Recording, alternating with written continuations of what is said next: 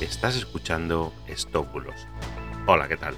Yo soy Mr. Oizo y hoy te voy a hablar de por qué el Papa Francisco cancela la Biblia por estar desactualizada. Empezamos. Ha regresado por Facebook y también con un vídeo de YouTube el bulo en el que se dice que el Papa Francisco ha anunciado que la Biblia se ha quedado totalmente desactualizada y necesita un cambio radical, por lo que la da oficialmente por cancelada y buscará un libro nuevo para sustituirla y probablemente lo llame Biblia 2000. Bueno, bueno, bueno.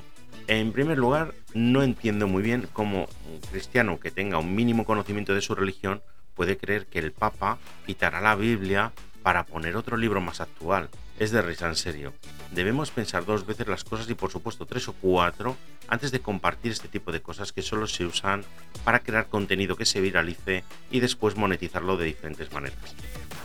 Bueno, dicho esto, y que era un comentario personal, quiero que sepas que este bulo viene desde 2017, cuando una web dedicada a publicar contenido satírico y ficticio llamada iNoticia, es famosa por difundir multitud de noticias falsas en clave de humor, pero que a pesar de que ellos indican claramente en su web que siempre son falsas esas noticias, es cierto que se genera bastante confusión y desinformación con sus publicaciones. Además, también te quiero contar que el Vaticano ya informó que ningún pontífice tiene la competencia para cambiar textos que fueron fijados por un concilio, ¿Y qué es un concilio? Pues un concilio es cuando los máximos dirigentes de la Iglesia se unen para decidir de forma común sobre algún tema, sobre algún dogma, sobre alguna disciplina.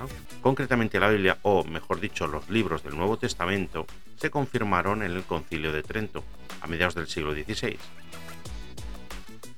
Y además, el propio Vaticano ya desmintió estas informaciones. Así que, si os llega este bulo, ni caso, es completamente falso los cristianos continúan con su misma Biblia. Y nada, esto ha sido todo por hoy.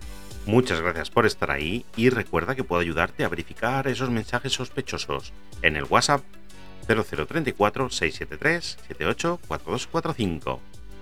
Y que tengas un fantástico día. Hasta mañana. Chao, chao.